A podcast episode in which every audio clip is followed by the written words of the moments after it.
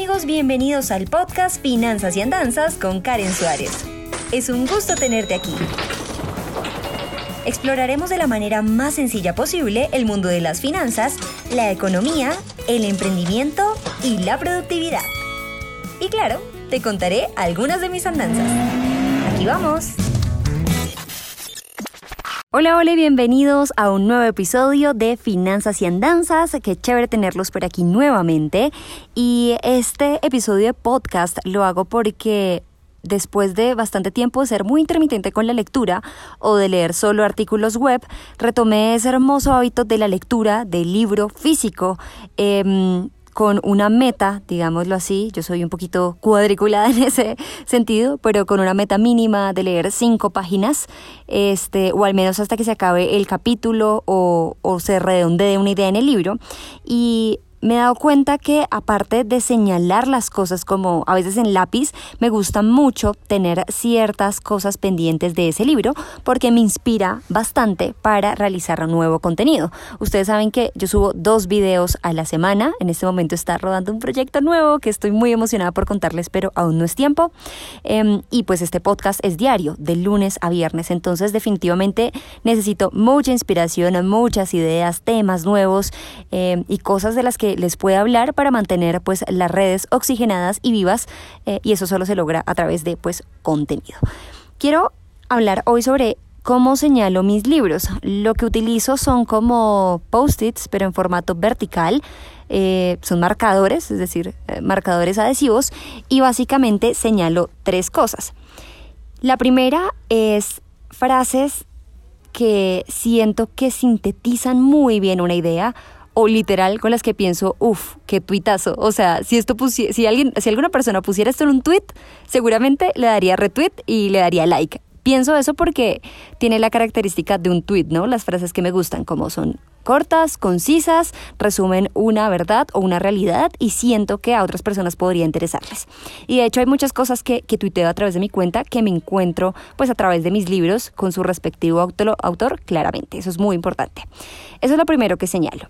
Lo segundo que señalo son los las historias eh, porque me encanta ir nutriendo y también colocando elementos nuevos a mis conferencias y también a los discursos justamente que hago a través de la generación de contenido. Historias porque ejemplifican puntos, porque puede que las personas se sientan identificadas también con ellas y, ¿por qué no?, para explicar un tema en específico o intentar tomar esa historia y encontrarle el lado financiero y de emprendimiento para compartirlo pues con todos ustedes. Y la tercera cosa que señalo son las explicaciones que están realizadas de manera amigable. ¿Y esto por qué? Porque usualmente a veces en los libros me encuentro tablas, datos y demás, pero los autores son expertos en encontrar símiles em, e historias que uno puede utilizar como un recurso para explicar eh, el lado, digamos, más amable de un tema que como ustedes saben, el mío es el tema de finanzas personales y emprendimiento, y entonces como que hallar la manera y esa forma literaria en la que lo explican me parece extraordinario.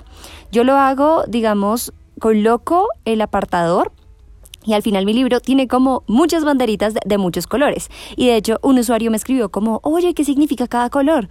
Y le dije como, no, realmente no significa nada, son las cosas que en general me llaman la atención del libro, en estos tres puntos que le resumí, pero ese suscriptor que me escribió me dio la idea extraordinaria de empezar a clasificar por colores, porque bueno, sí, uno nunca es lo suficientemente corregido, entonces decidí ahora eh, clasificar por colores las frases, las historias y las formas literarias también que sean utilizadas para la explicación de algo.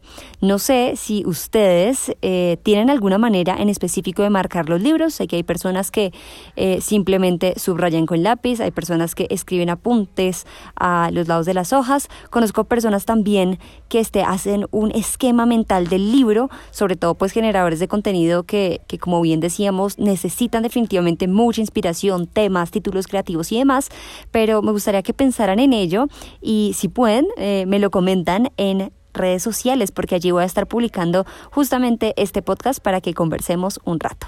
Espero que les haya gustado mucho este episodio y recuerden que aparte de escucharnos, también podemos vernos en mi canal de YouTube, Karen Suárez, en donde subo contenido semanalmente. Nos vemos en una próxima y nos escuchamos en otra. Chao. Gracias por escuchar Finanzas y Andanzas. No olvides suscribirte para seguir en contacto con este podcast. Soy Karen Suárez y nos escuchamos a la próxima.